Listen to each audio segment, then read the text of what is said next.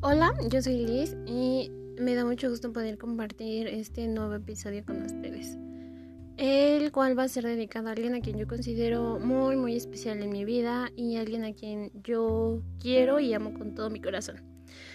De hecho, él es el culpable de que yo haya iniciado a grabar mis historias.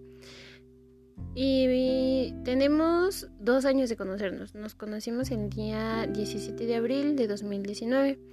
Tengo muy presente la fecha porque mm, yo soy así. Tengo una obsesión con las fechas importantes.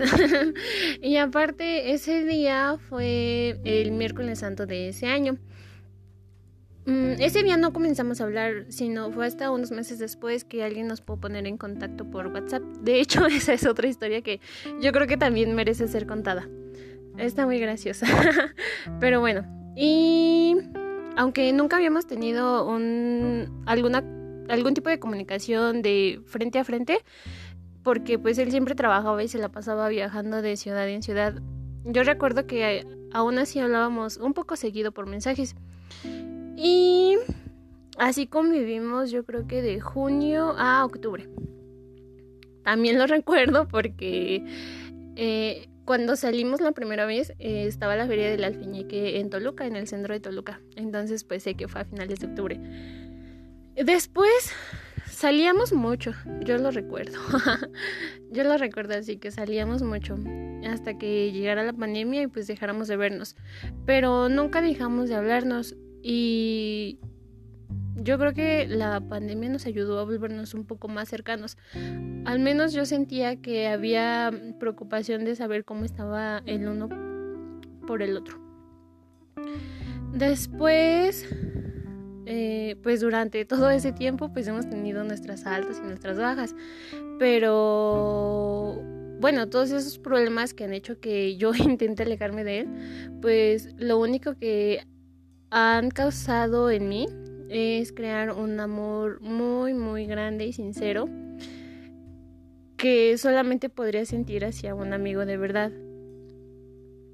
de un amigo como de los de las películas que duran para siempre y así.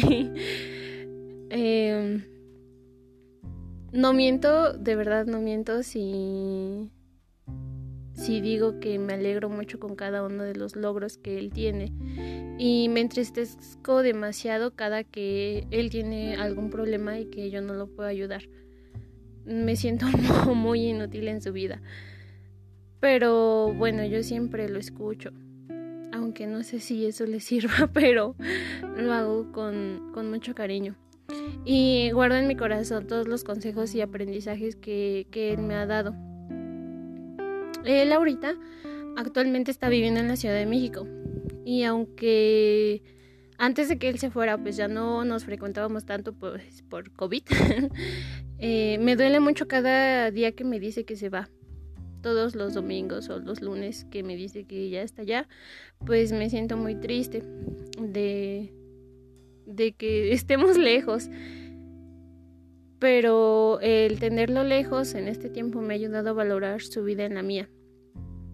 Y de hecho, entre más pasa el tiempo, mis ganas de verlo son más. Y no sé si han escuchado esa frase que hasta parece muy chistosa, pero creo que en mí aplica muy bien con él. De eso de que hay abrazos que te curan o que te dan vida, pues los de él son así. De verdad lo, amo mucho con todo mi corazón. Mm, ah, y hace rato me faltó mencionar que no se trata de un amor pasional o de pareja, sino de un amor más puro, más como de hermanos, no sé, no sé cómo explicarlo. Y pues bueno, ya no encuentro más que decir y no quise mencionar su nombre porque sé que es bastante obvio saber de quién estoy hablando. De hecho, la mayoría del tiempo casi siempre estoy hablando de él. Y, en fin, espero que nunca se vaya de mi vida. Y si en un futuro lo hace, Espero escuchar este audio y seguir recordándolo con el mismo amor de siempre. Muchas gracias por escucharme y nos escuchamos en el próximo episodio. Los quiero mucho. Bye.